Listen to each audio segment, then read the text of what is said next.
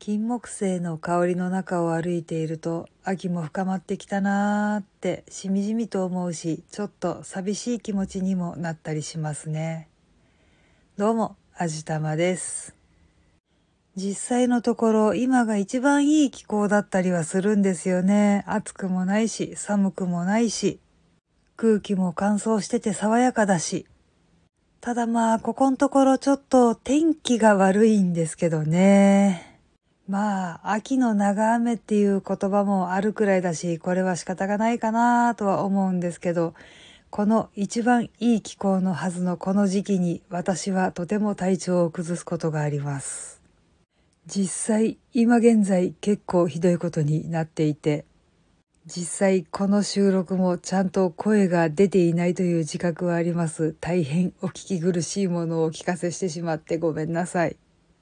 いやー、夏の疲れが出るのってもうちょっと早い時期なのかなと思ったんですけどね、この一番落ち着いてくる時期に一番やばくなるっていうのが割と毎年恒例だったりするんですよね。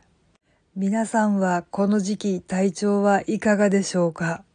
多分私みたいになってる人多いんじゃないかなと思うんですけど、本当にご自愛くださいね。これからの季節、インフルエンザも流行するらしいし、まだまだコロナが収まってくれないし、自分のためにも大切な人のためにも体は大事にしましょうね。まあ、これは私の場合に限ったことかもしれないし、そうじゃないかもしれないんですけど、ちょっとね、やっぱりあの、お心に波風が立つと、てきめんに体に出たりとかしますよね。多分後で考えたら取るに足らないことなのかもしれないけど、やっぱちょっと季節の変わり目とか、気温の乱高下とか、雨が降ったりとかするとそこら辺も微妙に影響するのかもしれないですよね。あと意外と月の満ち欠けって体に負担がかかりますね。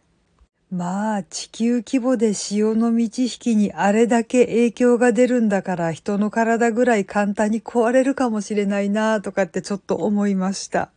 いやいや別にお月様が悪いわけじゃないんだけど、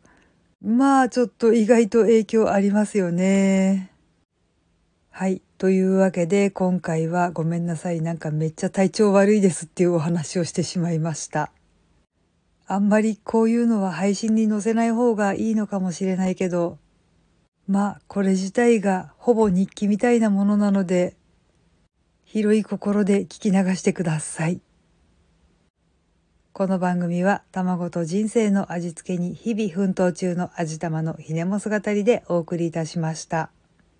それではまた次回お会いいたしましょう。バイバーイ。